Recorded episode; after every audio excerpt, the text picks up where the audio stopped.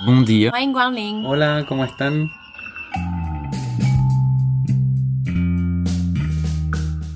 Bienvenue sur Ex-Expat, le podcast qui marche fort grâce à vos témoignages, vos commentaires, votre écoute, votre entraide. 12 épisodes quand même, hein, des milliers d'écoutes partout dans le monde, 5 mois d'une saison 1 d'intenses aventures du retour d'expatriation, du choc du retour, rappelez-vous, aux galères de recherche de job. On vous fait une petite compile, allez, des meilleurs moments de la saison 1.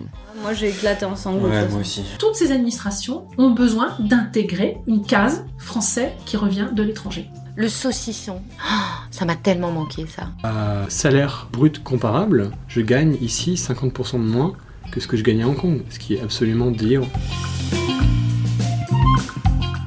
Merci donc de nous écouter de partout dans le monde, de New York à Shanghai, de Zurich à Rio, de Moscou à Cape Town. je pourrais ouvrir un business à Paris avant de me pouvoir me loger. C'est quand même aberrant. C'est un soulagement de revenir. J'arrive en France, euh, il y avait tout un système social qui était là en fait pour nous aider et nous accueillir. Qu'est-ce qu'on a construit avant en tant que parents pour garder le lien avec la France? J'ai dit à mes filles, hein, qu'elles ont jamais habité en France avant, euh, qu'on allait en exploration dans un pays, un terre inconnue et, et redécouvrir euh, ce peuple.